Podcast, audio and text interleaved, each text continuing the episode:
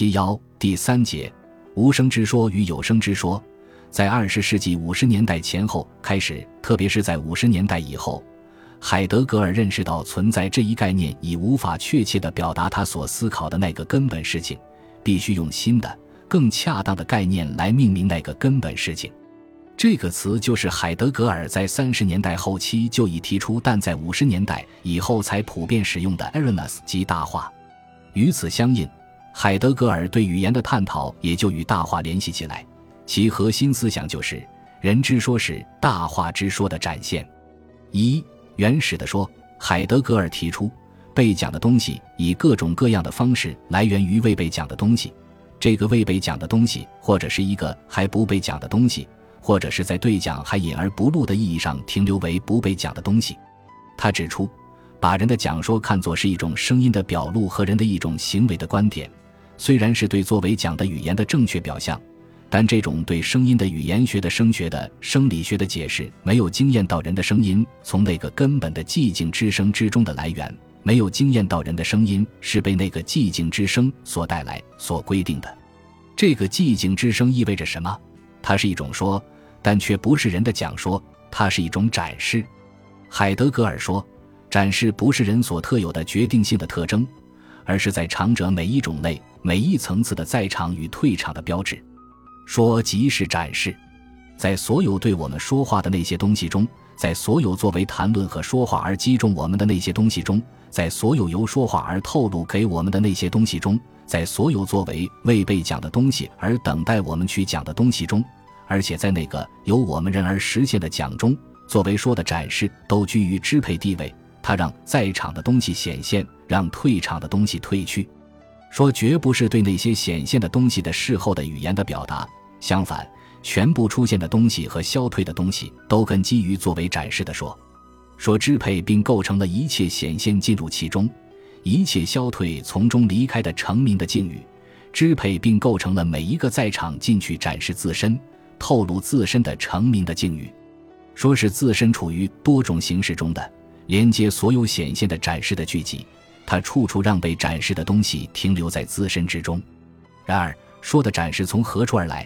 也就是说，在说的展示中推动着的东西是什么？海德格尔指出，这一问题问得太大、太早了。因为这个活动性的东西不容许对它进行讨论，我们除了命名它以外，别无事情可做。它是一切场所的场所，一切时空活动的场所。我们只是用一句古老的话命名它。在说的展示中推动着的东西是那个字画，这个字画把在场者和退场者带入他们各自的自己中去。它推动着作为展示的说，这个字画就是大话。这个大话产生成名的境遇。这个境遇是出场者能够进去持续，退场者能够从中离开，并且在退场者离去时仍然能够维持存在的境遇。这个通过说而给出的大话，绝不是一种原始根源的后果，也绝不是一种根据的后果。这个大话比任何一种结果、制作、创立所提供的更多。大话着的正是大话本身。这个在说的展示中被看见的大话。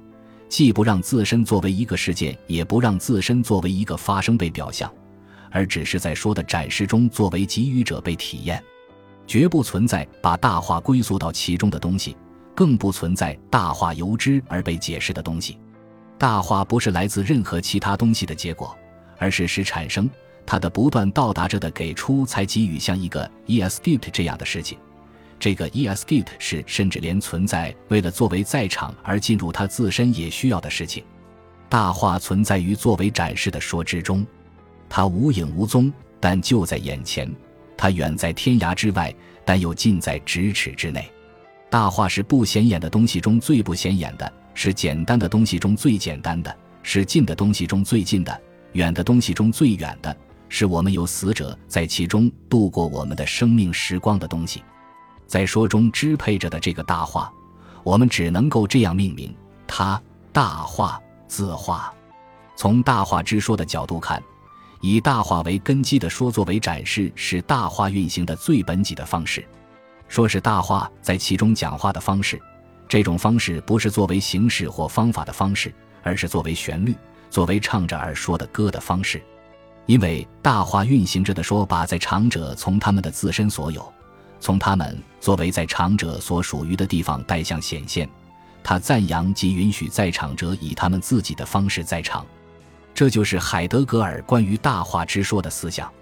简言之，大话之说即是大话的展示，它当然是由大化推动和支配的。显而易见，海德格尔这里所阐述的说，已经从根本上超出了人们通常所理解的说。说就是人的说，说是人所特有的能力。他所提出来阐释的说，就是展示，或者反过来说。他认为展示就是说，这是一种最广义的说观，关于说的观点。在这一意义上，一切事物的生成、发展、变化、消灭的展示都是说。这又是一种追根溯源、求其本质的说观。如果人的说是一种说、一种展示的话，那么人的这种说、这种展示就必然有其形成的根源。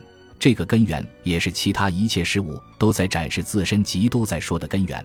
这个根源或源头性的东西，海德格尔称作大化。既然有共同的根源或源头，所以人的说或展示和其他事物的说或展示在本质上有共同性。毫无疑问，海德格尔的这种说观有一定的合理意义。